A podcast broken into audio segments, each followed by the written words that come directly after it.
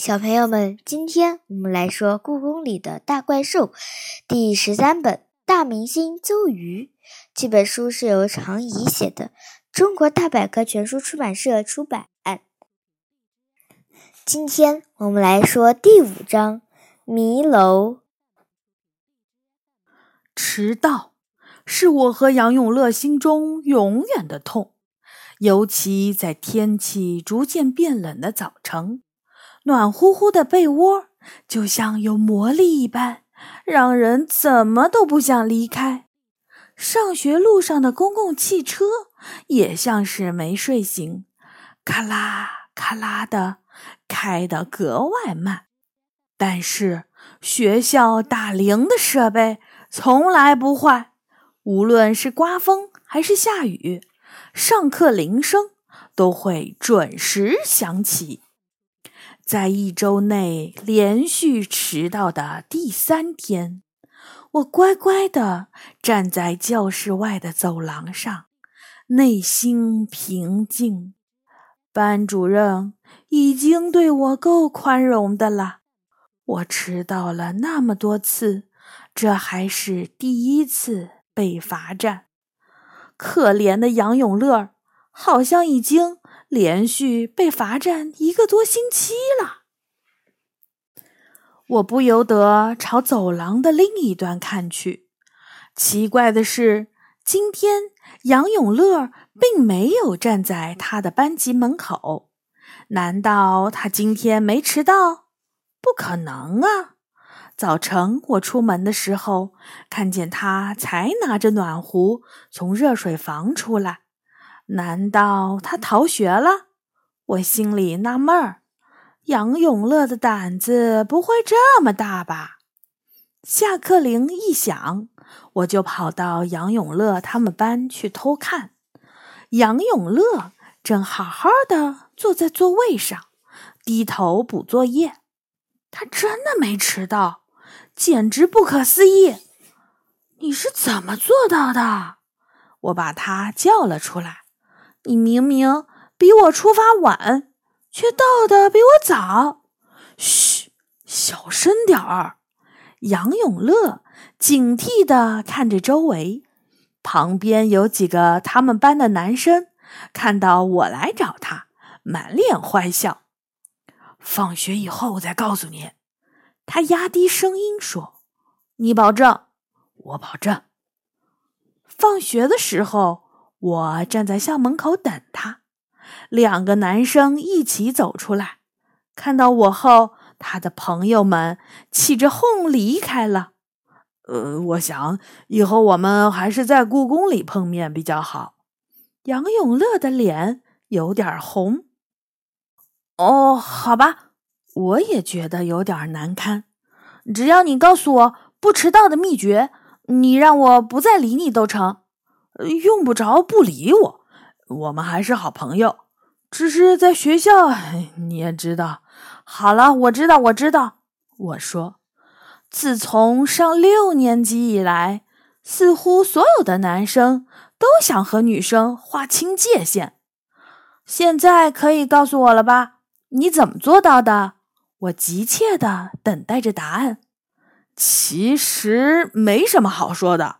他神秘的一笑，我发现了一条快速通道，用不了一分钟就可以从故宫到达学校。这不可能，这不科学！我吃惊的大叫：“嘘，你怎么总是这么大声？”杨永乐提醒我：“你在故宫里讲科学，太可笑了。我们明明已经碰到了那么多无法用科学解释的事情。”好吧，我同意。通道在哪儿？在乾隆花园里。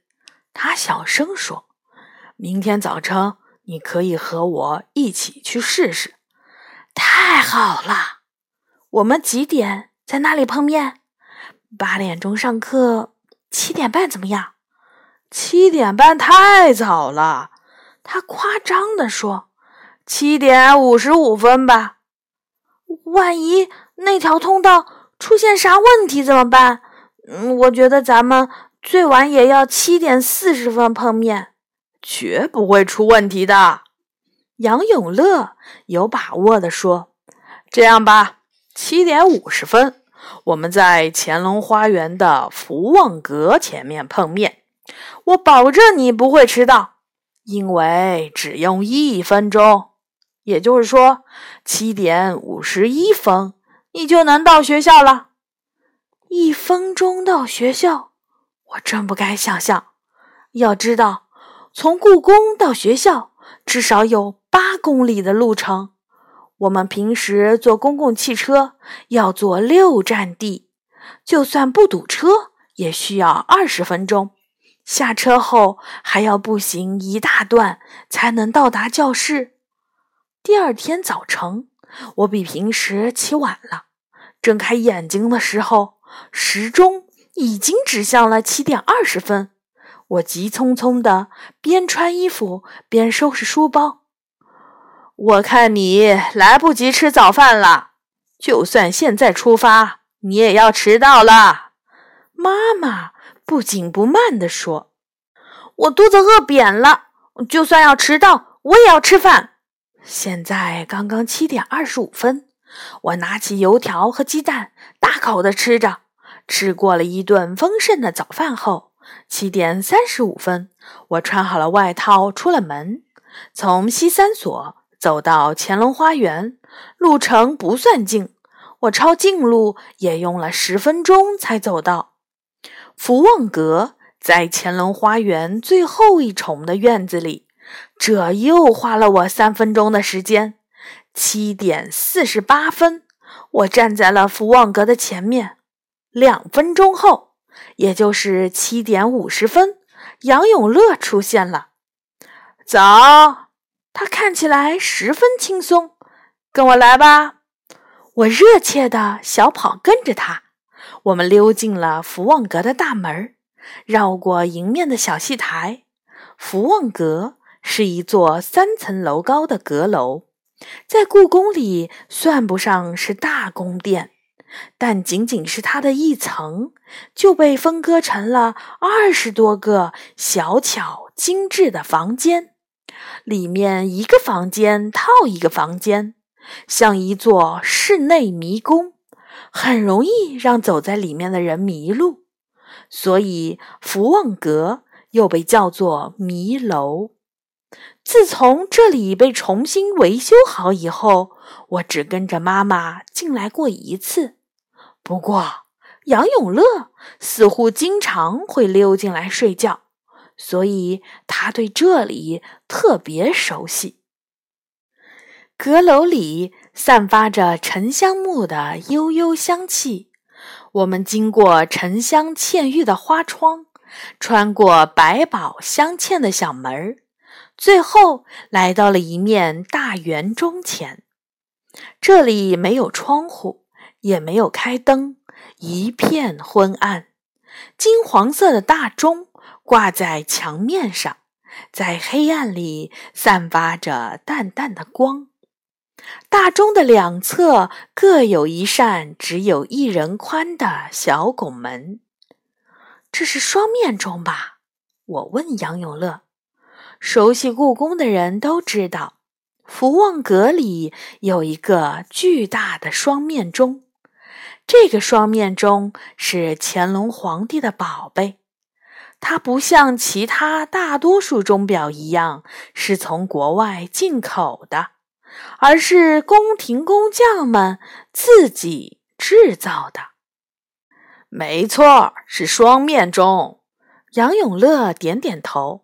我们到了，你跟紧我，别走错路。说完，他关掉手里的手电筒，钻进了大钟左面的小门。我快步跟在他的后面，拱门的门面如同被水滴搅乱的水面一样，在我们的周围荡起了空气波。只听“咚”的一声，一道红光闪现，我和杨永乐进入了一条奇怪的隧道。隧道前后相通，周围都是彩色的雾气。星星一样的光点在雾气中闪耀着，我感觉自己简直像是走进了蒸汽浴池。我回头望去，隐约能从身后的洞口看到福旺阁里的景象，而我前面不远处似乎有一面半透明的玻璃墙，玻璃墙的另一侧正是我们的学校。学校的大门敞开着，保安守在门口，看着无数的学生匆匆忙忙的奔向教室。杨永乐带着我慢慢朝玻璃墙那端走去，没走几步，我们就来到了玻璃墙前。他冲我得意的一笑，然后大跨步的迈进了玻璃墙。我也赶紧跟着迈了过去。一秒钟后，我们走进了刺眼的阳光中。我发现自己已经站在了学校大门前。哎，快点吧，孩子们，还有不到十分钟就上课啦！保安在旁边催促着我们。好的，我往前跑了两步，又忍不住回头看。就在我身后不远处，一个淡淡的光圈像肥皂泡一样飘到半空中，消失了。我和杨永乐冲进学校，一分钟都没有迟到。太神奇了！你怎么发现他的？下课时我没忍住，就又去了杨永乐他们班问他。偶然发现。那天我躲在福旺阁里睡觉，起晚啦，慌忙中走错了门结果就发现了他。咱们放学后再聊这件事儿，怎么样啊？杨永乐小声对我说：“离他不远的地方，一个男生正在冲他做鬼脸。”我有个问题，等不到放学，我着急地说。好吧，快问吧。”杨永乐无奈地说：“你有没有办法让我们放学回家也使用那条通道？”“没有。”他干脆地答道，“只能坐公共汽车回家。”“太可惜了。”我失望地说，“既然是通道，它应该是双向的，不是吗？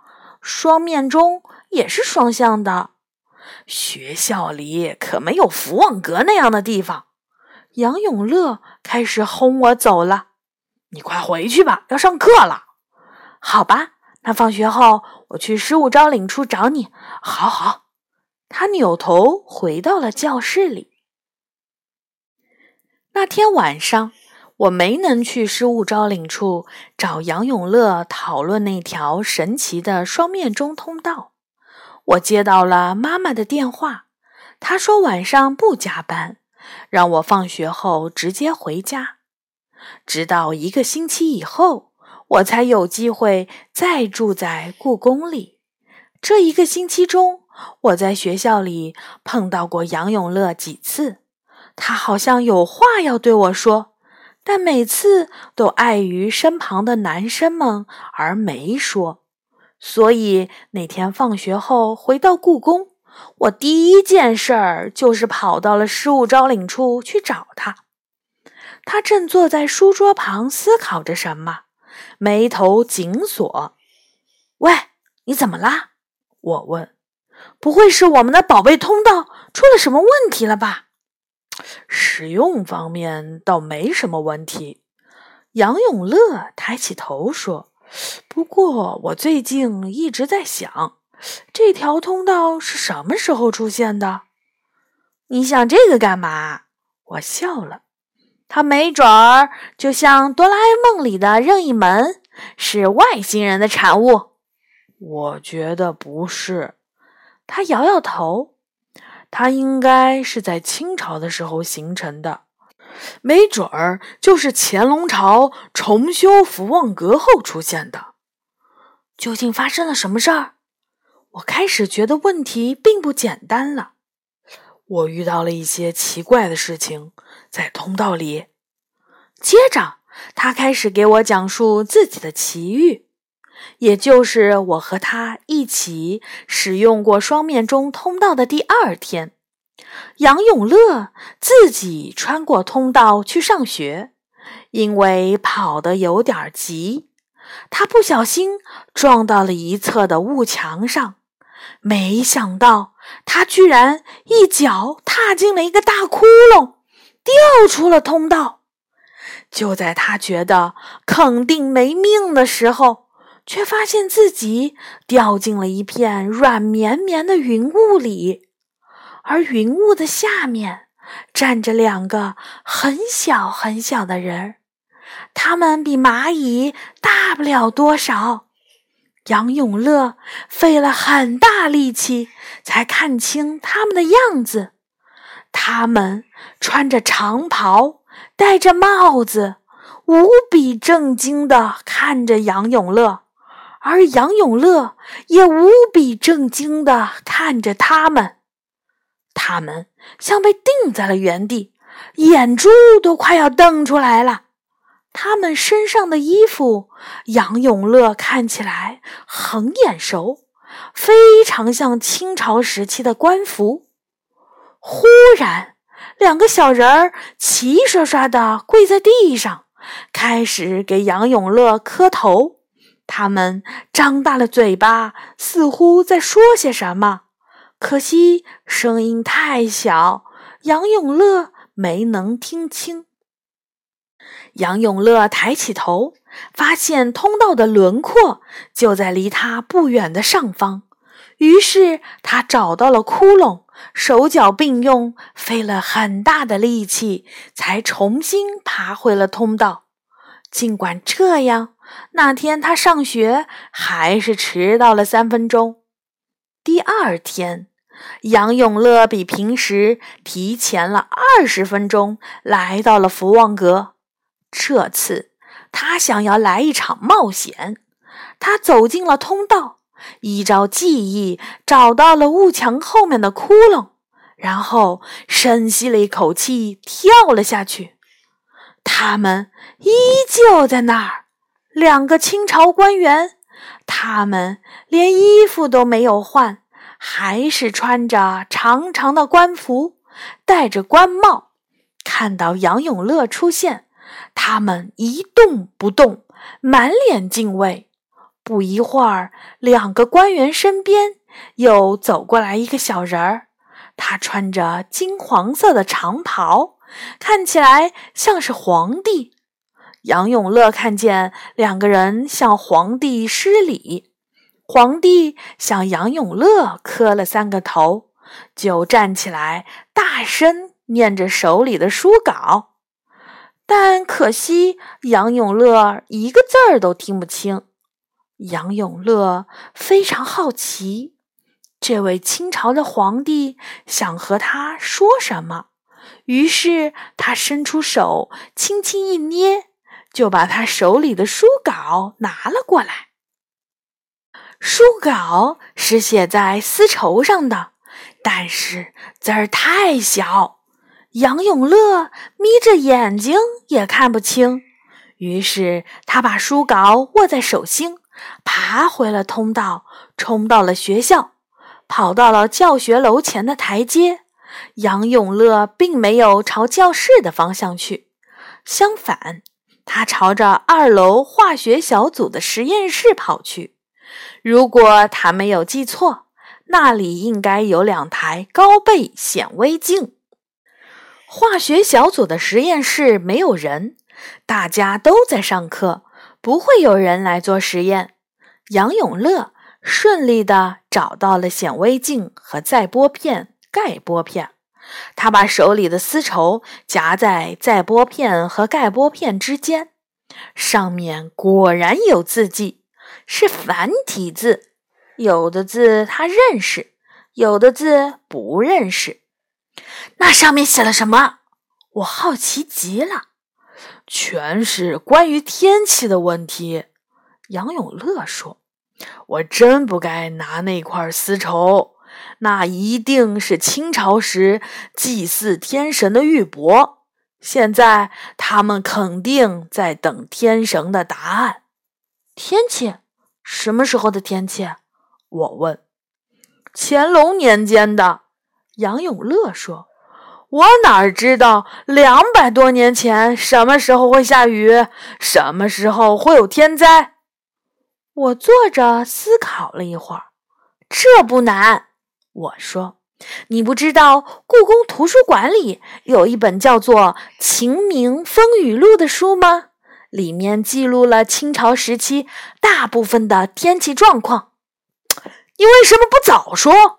杨永乐一下子跳了起来，冲出了失物招领处，朝着图书馆的方向跑去。当天晚上，我们用最细的笔和最小的字儿，用繁体字把答案写在一张稍微大一点的纸条上。等到第二天早晨，我们穿过了双面钟通道的时候。杨永乐小心地把小纸条扔给了小人儿们，他们果然在等天神的回答。不过，不只是三个人，这次足足有几十人。他们排着整齐的队伍，举着不同颜色的小彩旗儿和木牌，虔诚地望着杨永乐。杨永乐的纸条撞倒了一排人，好不容易才被他们抓住。通过通道的窟窿，我发现云雾之下应该是一座高耸的山峰，小人儿们应该是站在山峰的顶端。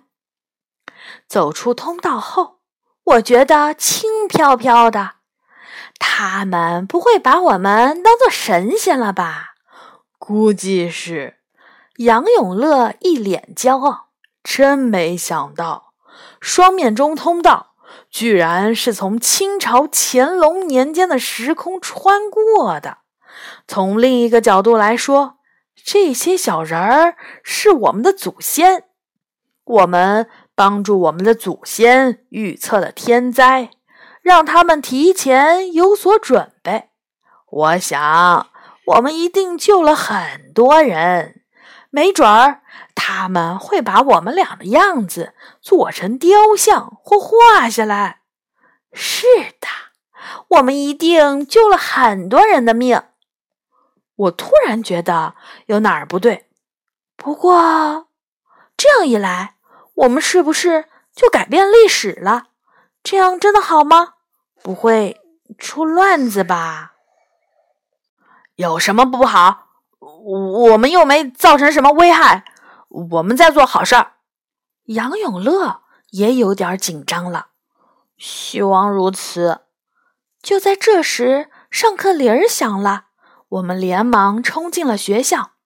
那天直到睡觉前，我们俩都被大量的作业压得喘不过气儿，根本没时间讨论小人儿的事情。新的一天来了，我和杨永乐七点三十分进入福旺阁，轻车熟路的走到了双面钟前面。我们留了点时间观察小人们今天的动向。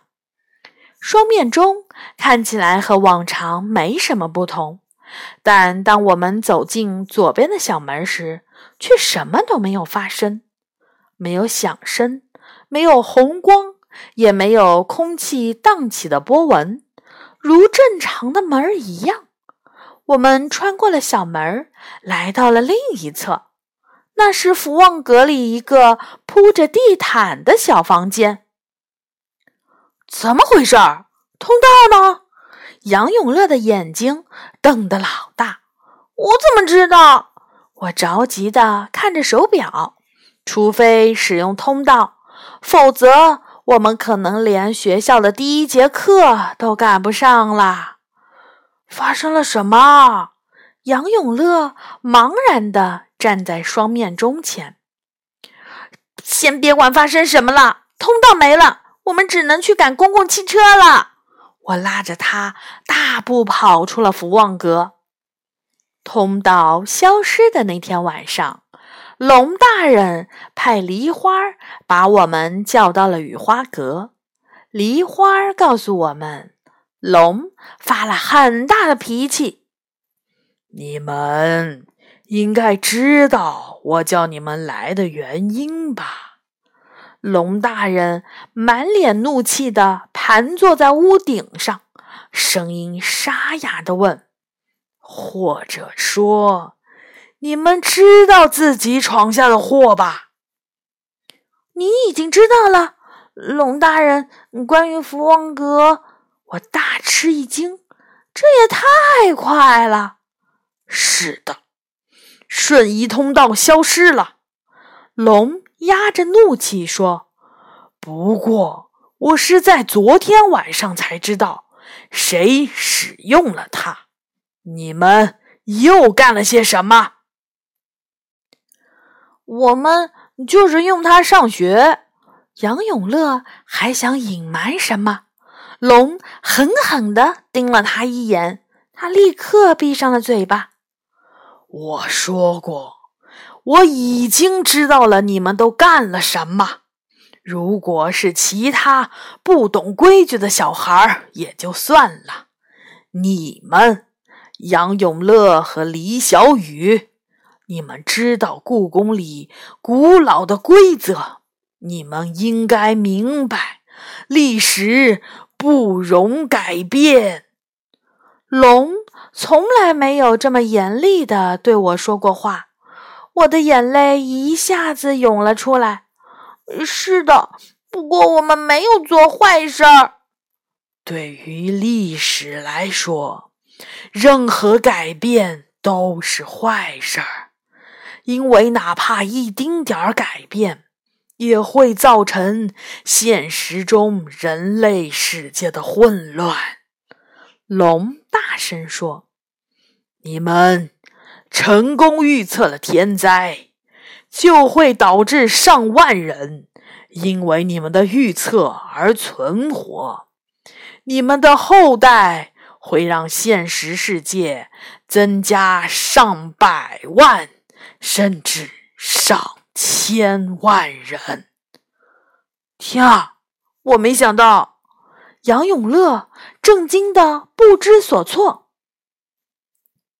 你们没想到的多了。人口数量的改变，只是这一系列改变中最微不足道的一环。龙眼中的怒火都快把我灼伤了。现在怎么办？我有气无力的问。怎么办？龙冷笑了一声。